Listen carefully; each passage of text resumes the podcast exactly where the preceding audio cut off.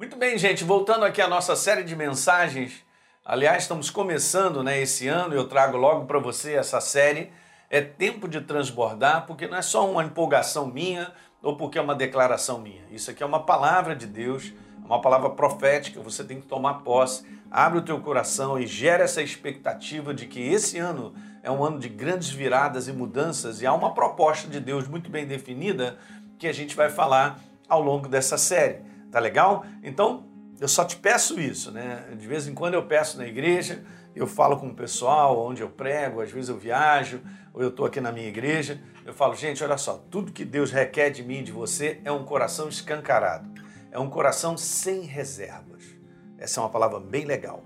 Então tem um coração sem reservas, se abre para a verdade, se abre com alegria, né? porque Deus ele tem sempre uma proposta vitoriosa, ele tem sempre uma, uma proposta de nós avançarmos, caminharmos. Como eu falei no primeiro vídeo, eu não vou voltar a repetir, mas eu quero te dizer, passado é passado. Beleza, gente?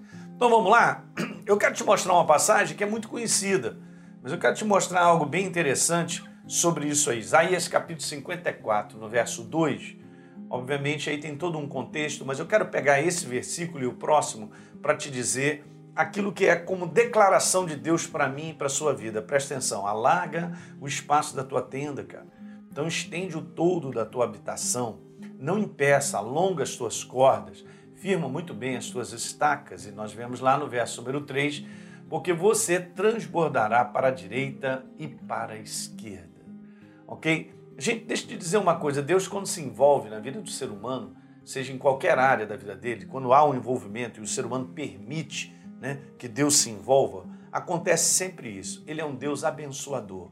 Ele, quando se instala, ele se manifesta, é para abençoar, não tenha dúvida. Essa é a proposta. A gente vê isso no livro de Provérbios, né? A bênção do Senhor Deus traz crescimento, progresso.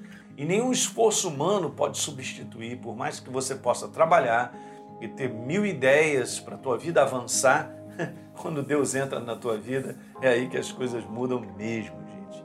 Tá certo? Parafraseando, eu quero te dizer que a bênção de Deus faz transbordar. E é uma verdade. E eu quero dizer que Deus sempre foi, Ele é e será um Deus de manifestação abundante. E agora é interessante, né? Porque Ele faz isso porque é a paixão dele. Deus é amor, queridos. Ele quer se envolver, Ele quer ajudar o ser humano, não tenha dúvida disso. Agora, Deus tem esse detalhe: o Deus que age de maneira abundante ele age em resposta à sua instrução, muitas vezes já dadas. Isso aqui que é importante. E a gente vai voltar no próximo vídeo, depois a falar sobre Isaías 53, e você vai ver algo. Porque Deus ele não trabalha sem um homem. Isso é interessante. Ele não trabalha sem um homem. Então, ele precisa do homem para ele se manifestar. E é muito interessante porque nós fazemos essa contribuição.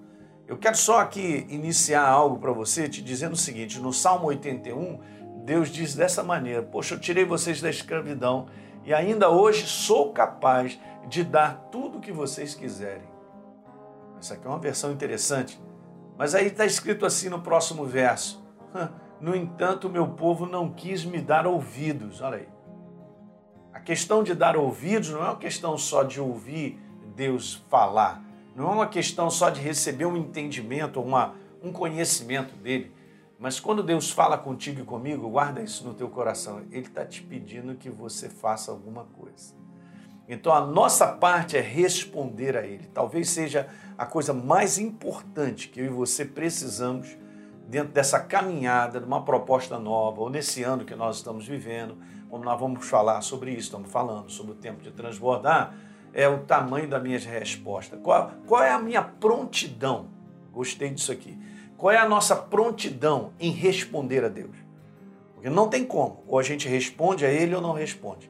Se respondermos, a proposta dele estará sendo sempre sendo colocada, ele vem nos abençoando e ele então vai fazendo acontecer. Ele vai fazendo acontecer a nossa vida dentro do plano que ele tem e o propósito que ele tem para a nossa vida. Mas sem responder a Deus, não tem como caminharmos. Então Deus falou assim: caramba, cai. Israel não quer o meu amor, não quer, não está ouvindo a minha voz. Veja, e no verso número 12 diz lá assim: ó, eu vou deixar vocês andando na teimosia da própria vontade dos seus caminhos errados. É justamente o que a gente não pode. 2020, gente, um avanço da nossa vida, e justamente nessa década, nós precisamos aprender a ter esse hábito de responder a Deus entendendo que o que Ele tem para nós como proposta é infinitamente maior do que aquilo que a gente possa imaginar ou pensar. Legal? É isso aí. Dá um like aí no nosso programa, por favor. Se inscreve no nosso canal se você não se inscreveu e a gente se vê. Um abraço.